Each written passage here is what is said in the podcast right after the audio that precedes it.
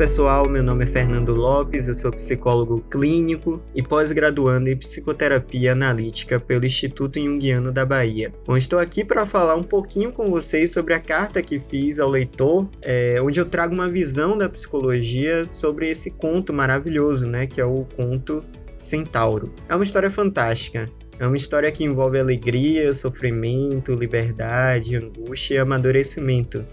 Ou seja, é uma história da nossa vida também, né? Quem nunca passou por problemas e desesperos e angústias?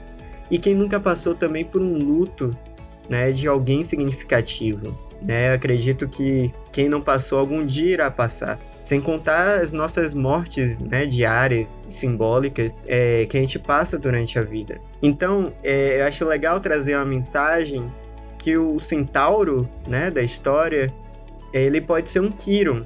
O Kiron era um centauro na mitologia grega que ele tinha um dom da cura. Porém, a partir de uma batalha, né, que ele teve, ele sofreu uma ferida que era incurável. Então todos nós temos o poder de curar as nossas feridas e a partir da dor que nós sentimos, nós podemos também compreender um pouquinho a dor do outro, tá bom? Um abraço a todos e obrigado.